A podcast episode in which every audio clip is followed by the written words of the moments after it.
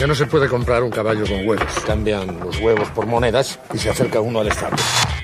Hay empresas que viven, otras que sobreviven y muy pocas que destacan. Todo depende de las decisiones que tomes como líder. Así que necesita una garantía para cubrir la posibilidad de que yo no cumpla mi parte del trato. Bienvenido a Empresas con Valor, el lugar donde encontrarás tips, consejos, herramientas y prácticas para empresarios, contadores, administradores y emprendedores presentado por Javier Cepeda, reconocido líder de opinión en México y gurú del crecimiento y desarrollo de empresas. Empresas con valor. Emprender también es aprender.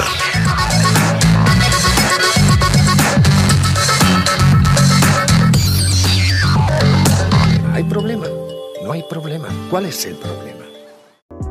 Tenemos en la línea a Javier Cepeda, él es consejero empresarial y hoy vamos a hablar de un tema tan importante que son las afores. Un tema que ya lo hemos tocado en algunas otras emisiones anteriores, pero que este no deja de pasar de moda y que con el tiempo pues vuelven a surgir dudas a nuevas personas que están interesadas o que de alguna manera están inmersas en el tema de las afores. Muy buenos días, Javier. Que un buen día para ti, para todos que nos escuchan, gusto saludarte y gracias por el espacio. Al contrario, muchísimas gracias. Y bueno, pues platícanos, eh, ¿qué es una Afore para empezar? Bueno, las, las Afores, que son, que es una de las preguntas más, más comunes, eh, por sus siglas, las administradoras de fondos para el retiro, en este caso son las Afores, quien, quien viene a sustituir a, a las famosas TAP, es, un, es un instrumento, es una herramienta financiera que por un lado se encarga de administrar, por otro lado se encarga de invertir y claro está, lo más importante, se encarga de proteger los ahorros que las personas como tú y como yo, que somos trabajadores, aportamos a nuestra cuenta individual a través de diferentes sociedades de, inversión, en este caso son especializadas en fondos para el retiro. Eso, son, eso es lo que son las AFORES. Ahora, ¿de qué manera funcionan? Este, como bien te lo, te lo decía, pues, se encargan de invertir, administrar y proteger tu dinero. Recordemos que el dinero que está detenido pues prácticamente no tiene ningún beneficio y hay que estarlo invirtiendo, pero hay que saber en dónde y cómo para que éste tenga el menor riesgo posible. Ahora, las, las AFORES funcionan a través de este, las aportaciones que hace tu patrón en el trabajo que realizas del gobierno y lo que tú aportas, tanto este, en, la parte de la AFORE como en la parte personal. O sea, recordemos que incluso en las AFORES, si yo quisiera, yo puedo hacer aportaciones voluntarias y al hacer aportaciones voluntarias, pues me mejora precisamente lo que yo voy a recibir en mi retiro. O sea, el tema de las AFORES es hablar de eh, prevenir un, un retiro y prevenir ese retiro precisamente para poder tener las condiciones de vida este, regulares o normales cuando ya dejamos una vida productiva. Ahora, durante tu vida laboral, durante, la vida que estás trabajando y estás cotizando a través de diferentes instituciones como el IMSS, como el ISTE, tu dinero estará bajo resguardo de una AFORE que se te asigna de manera automática o que en dado caso tú puedes elegir de manera personal. Y en este momento, y en el momento de tu retiro, pues es cuando tú recibes el monto ahorrado en pensiones mensuales. Y eso es importante mencionar. Muchos creemos y queremos recibir cuando nos retiramos el 100% de nuestro ahorro, el 100% de lo que de lo que incluye y lo que contiene nuestra Afore, pero no, es a través de, pensiones mensuales. Muy bien, entonces las Afores administran, nos dijiste, invierten y protegen nuestro dinero. Ahora, ¿es obligatoria un, tener una Afore? Es totalmente obligatorio en el momento en el que entras a una vida productiva y estás cotizando ya sea a través del IMSS o del ISTE. Incluso hay personas que dicen, oye Javier, este, yo no, yo no tengo Afore, más bien no conoces cuál es tu Afore porque probablemente se te asignó de manera automática. Porque por ley, insisto, por ley cualquier trabajador que esté dado de alta en el IMSS o en el ISTE cuenta con una Afore. Y si tú no la elegiste, te asignó una este, de manera automática conforme a los criterios de la CONSAR. Y la CONSAR es precisamente la comisión que regula todas las vapores. Es la que se encarga de vigilar que tus ahorros para el retiro estén seguros, es la que se encarga de supervisar la inversión con base en los, en los parámetros que ellos establecen, es la que se encarga de regular el funcionamiento del sistema del ahorro para el retiro. O sea, la CONSAT también se asegura de que tu Afore brinde toda la información de tu cuenta y la CONSAT es la que sanciona el incumplimiento de cualquiera de, de estas disposiciones. Entonces, si tú no conoces cuál es tu Afore, es a través precisamente de tu patrón, a través de la CONSAT, es este, o a través del, de tus registros ante el IMSS ante el ISPE, es donde puedes obtener los datos de, de, tu, de tu Afore, pero sí, todos aquellos que hemos cotizado o estamos cotizando a través del IMSS o Infonavit, por ley, tenemos una Afore asignada. Muy bien, entonces aquí la idea es conocerla. Sí, claro. De hecho, incluso, o sea, este, como te mencionaba, habemos personas que de repente decimos, oye, yo no tengo Afore. No, sí tienes Afore. Muy probablemente no sepas este, cuál es.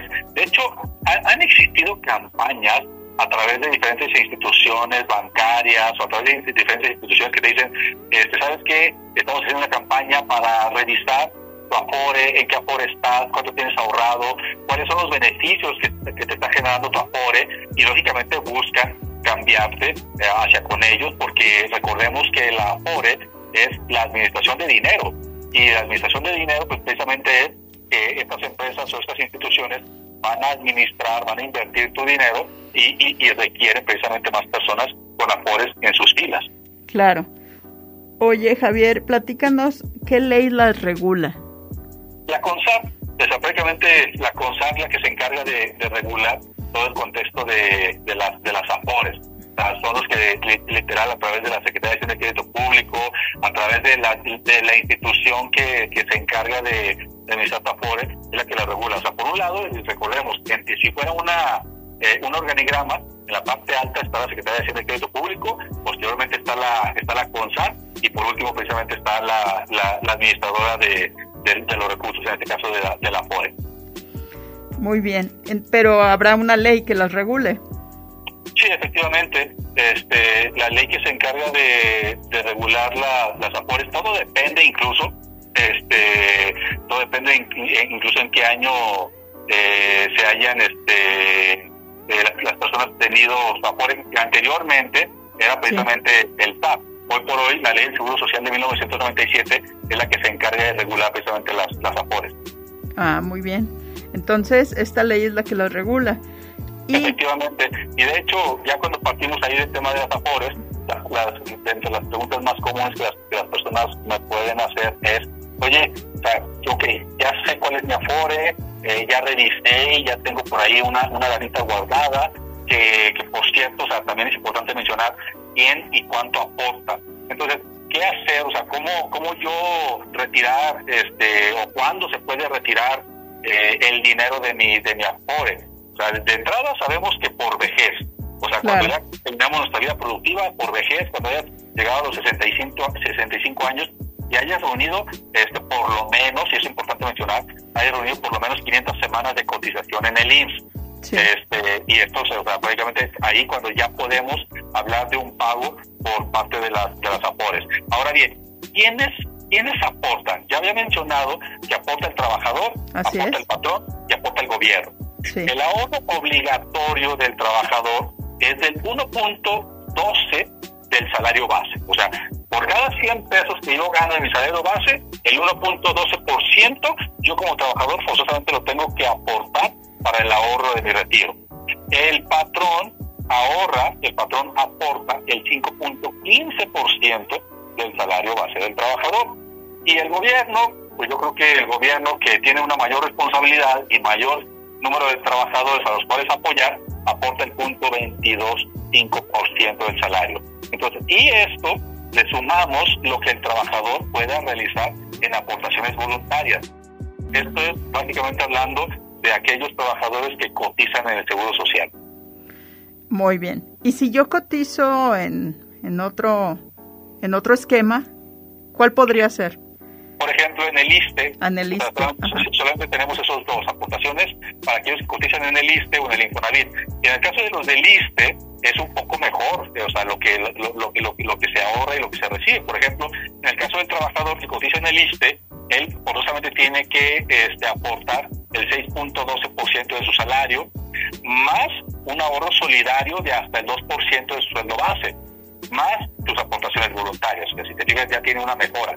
En el caso de, del gobierno, para aquellos que cotizan en el ISTE, este, tiene la obligación de, de un ahorro obligatorio del 5.17%, más 3.25 pesos adicionales por cada peso de ahorro que este, aporta el trabajador. Y en el caso este, del gobierno, el ahorro obligado es del 5.5%. Pues este está mejor, este esquema, pero son menos, ¿verdad? Son menos personas. Sí, son menos personas las que cotizan en el, en el ISTE. Entonces, o sea, lógicamente la mayor, el mayor universo se encuentra este, en, en el Instituto Mexicano del Seguro Social. Claro. Oye, y digamos que las personas ya identificaron cuál es la FORE en la que están eh, pues aportando, en la que están registrados, y cómo saber si es la mejor o qué opciones tengo. Siempre, siempre buscar todas las instituciones que manejan este, AFORES y, hacer las consultas, o sea, e incluso este, aterrizar precisamente cuáles son los beneficios, cuáles son los rendimientos y cuáles son este, tanto los requisitos como los plazos para poder este, trabajar con ellos. Esto es como si fuéramos a hacer la compra de cualquier producto o servicio y primero hacemos una comparativa de cuál es el mejor proveedor. yo como trabajador tengo, libertad de elegir con qué institución este, quiero tener mi afore. Bien, tengo esa libertad. Así es. ¿Cómo puedo saber cuáles son? ¿Cuáles son qué, perdón? Las afores, ¿dónde las puedo consultar? Ah, ok, ok, ok. bueno, en, el, en, la página de la CONSAR prácticamente tenemos este eh, todas las afores en un listado que ellos que ellos este, tienen. Entonces directamente en la página de la CONSAR puedo, puedo ingresar para obtener el listado de todas las afores. Ah, excelente. ¿Y ahí se establece cuáles son los rendimientos? Efectivamente, de hecho incluso yo te puedo mencionar de, de algunas muy particulares, a lo mejor de las más conocidas. En el caso de, de Azteca, este, que tiene cerca de 8 millones de trabajadores en sus afores, eh, Citibanamex, que tiene cerca de 9 millones de trabajadores, Opel tiene un poco más de 13 millones, eh, Banco Impulsa un poco más de un millón de, trabajadores, y precisamente son ellos los que eh, ya, te dan los rendimientos este, y los beneficios que te pueden otorgar. Ah, pues está excelente. Entonces, habría que consultar la página de la CONSAR. Eh, ¿Y en qué invierten las Afores? Es decir, ¿cómo sé yo que si invierten en algo redituable para, para, que, me, para que mi dinero pues tenga ese rendimiento? Mira, aquí, aquí en este caso, así como a través de los bancos, cuando tú ahorras a plazos fijos, eh, tú tienes el compromiso y la obligación de dejar tu dinero en disposición de la institución financiera pero regularmente los bancos no te indican en qué están utilizando tu dinero, en qué lo invirtieron, en cuáles fueron esos proyectos y qué rendimiento a ellos les generó. Ellos tienen la obligación de, entregarte a ti el rendimiento con el cual se comprometieron contigo, este, que lógicamente va a ser inferior al rendimiento que ellos ganaron en sus inversiones este, externas. Entonces, no, difícilmente te vas a encontrar con alguien que, que te indique en qué invirtieron, cuáles fueron los rendimientos, más bien es basarnos este, en cuáles son los rendimientos que a mí como persona este, o derechohabiente eh, me van a generar. Muy bien. Entonces, sí puedo tener acceso a toda esa información y poder elegir. ¿Puedo cambiar de Afore? Sí, de hecho, como te mencionaba, cada uno de nosotros tenemos libertad de, cambiar de, de Afores y yo ya revisé y tengo dos, tres opciones y comparé los beneficios, los rendimientos o lo que me entregan o las facilidades que me dan, este, entonces yo podría cambiar de Afores. O sea, recordemos que yo puedo retirar eh, el, el 11.5% de los recursos que yo haya acumulado durante el tiempo de, de aportación o menor a los 90 días de mi salario de las últimas 250 semanas cotizadas. O, sea, todo esto, este, recordemos que incluso yo todavía, yo, todavía podría hacer retiros de las partes proporcionales de mi Afore si de repente eh, me quedo sin trabajo o tengo alguna complicación económica, financiera, pero en, en, la mayor, en la mayor medida la disposición de los recursos de la Afore este, debe de, debemos de dejar sea hasta los 65 años y después de las semanas cotizadas, con la finalidad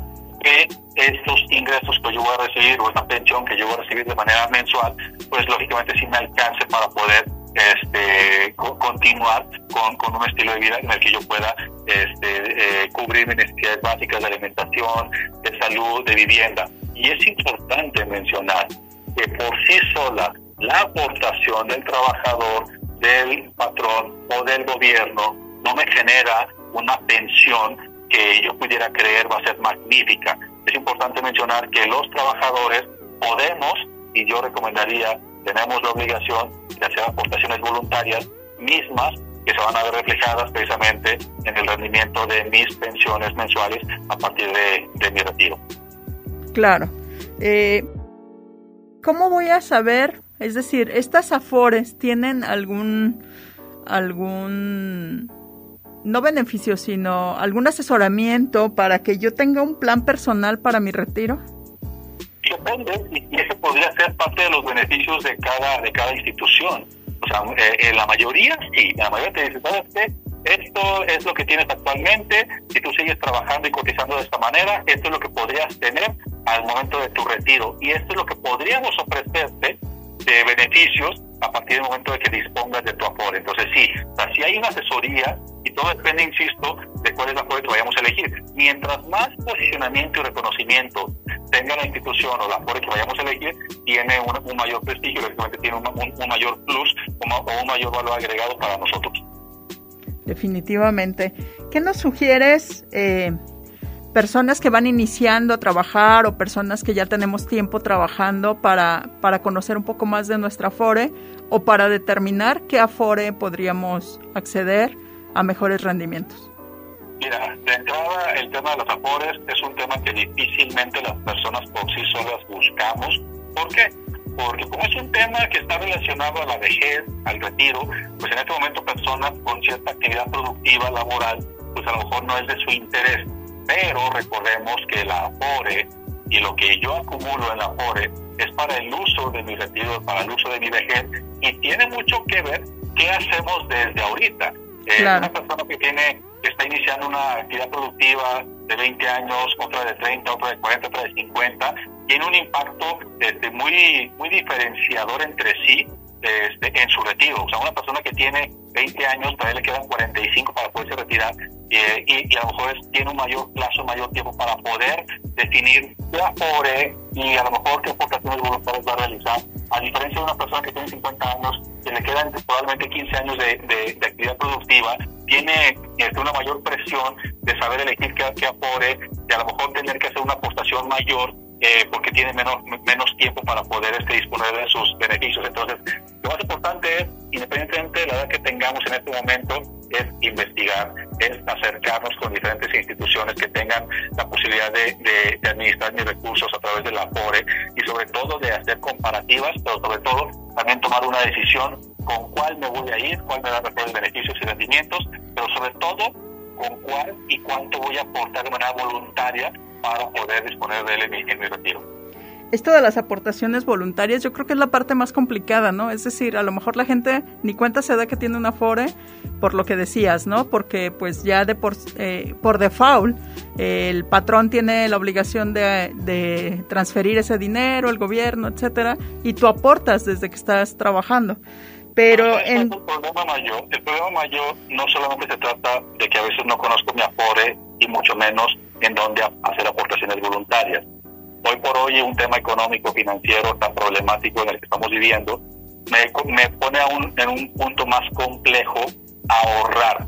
O sea, este, hablar de ahorro de un dinero que se va a quedar ahí en la Afore, quién sabe cuánto tiempo y que no va a poder disponer de él, este, sí me pone en un tema complejo y es en lo que muchas personas la piensan.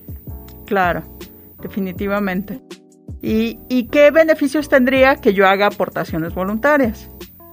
El mayor beneficio es que aumenta la mensualidad, eh, o sea, el, lo que tú vas a recibir cuando te retires. O sea, no es lo mismo que recibas tres pesos por lo que aportaste tú, lo que aportó el gobierno, lo que aportó tu patrón, a que recibas probablemente cinco pesos que te van a ser de mucha utilidad. Recordemos que este, personas de la tercera edad ya es complicado el tema de laborar, el tema de trabajar, de traslados, de, de, ver por sí mismos. O sea, e, es, complicado. Entonces, ¿cuáles son los mayores beneficios de hacer aportaciones voluntarias? Pues prácticamente que tu mensualidad, tu pensión mensual se va a ver este, mejorada. Claro.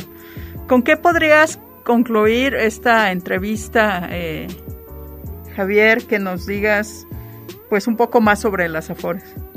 Recordemos, recordemos que hoy por hoy tenemos que estar buscando y pensar en dónde vamos a estar mañana. Muy probablemente, y sobre todo las nuevas generaciones, es uno de los temas que menos nos interesan por el tema de arraigo, por el tema de libertad, pero recordemos que si tenemos vida para poder llegar a los 65 años o más, tenemos que buscar los mecanismos para poder sobrellevar esa vida este, de una manera digna. Entonces, este, es investigar cuáles son los apores, cuál me conviene más, hacer comparativas, hacer, aunque sea el esfuerzo de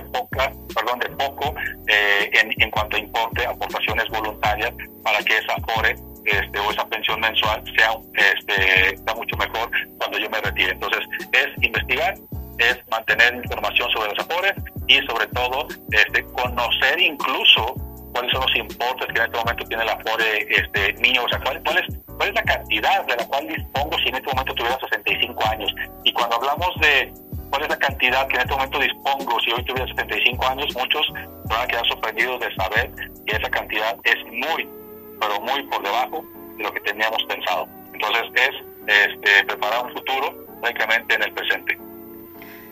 última pregunta, gracias. Este, hablas de los 65 años. Eh, en algunas empresas se habla de los 35 años de servicio. Eh, la edad, ¿qué tiene que ver aquí? Es decir, de todas formas tendríamos que llegar a los 65 para beneficio de la FORE. Lo que, lo que debemos de recordar es que la ley establece que por vejez, cuando hayamos llegado a los 65 años y reunido al menos 500 semanas de cotización. Este es lo que establece la ley y es lo que la, la mayoría de los afores se van a establecer. Ah, muy bien. Entonces lo más importante son las 500 semanas de cotización. Es correcto. Y claro, la edad, ¿no? Así es. Muy bien, pues Javier, eh, un gusto platicar contigo. Es un tema muy importante y que no le damos a veces el valor eh, como trabajadores, que, que, luego pues vamos a llegar a, a, esa edad, al tarde que temprano, sobre todo por la expectativa de vida que tenemos actualmente en México. Mira, te voy a dar el consejo que una persona muy sabia me dijo una vez. Hagas lo que hagas, el tiempo va a pasar. Solamente tú sabes cómo quieres que pase. Entonces, si hoy tienes 30 y si en algún momento vas a tener 65, ¿qué habrá pasado con esos 35 años? ¿Qué hiciste para tener una vida decorosa cuando tengas esos 65 años? Y es parte de lo que yo menciono este, en las empresas en las cuales yo colaboro como consejero empresarial. tenemos sí. que implementar esa cultura de pensar en el futuro precisamente estando en el presente. Claro. Y que además pues estamos en una era en la que ya te decía yo de la expectativa de vida donde vamos a ser viejos por un tiempo y, so y vamos a ser muchos. Bueno, pues te agradezco mucho esta entrevista y espero que no sea la última. Esperamos un fuerte abrazo para todos. Muchas gracias. Hasta luego, buen día. Solo me pide un módico interés lógico, pongamos que un 10%. Eso sí, él arriesga su oro, yo no arriesgo nada. Así que necesita una garantía para cubrir la posibilidad de que yo no cumpla mi parte del trato. Pienso, luego insisto. El camino del empresario siempre presenta sus piedritas y el éxito viene de la constancia. Esto fue Empresas con Valor, el lugar donde encuentras tips, consejos, herramientas y prácticas para empresarios, contadores, administradores y emprendedores. Presentado por Javier Cepeda, reconocido líder de opinión en México y gurú del crecimiento y desarrollo de empresas. Empresas con Valor. Emprender también es aprender. También es aprender.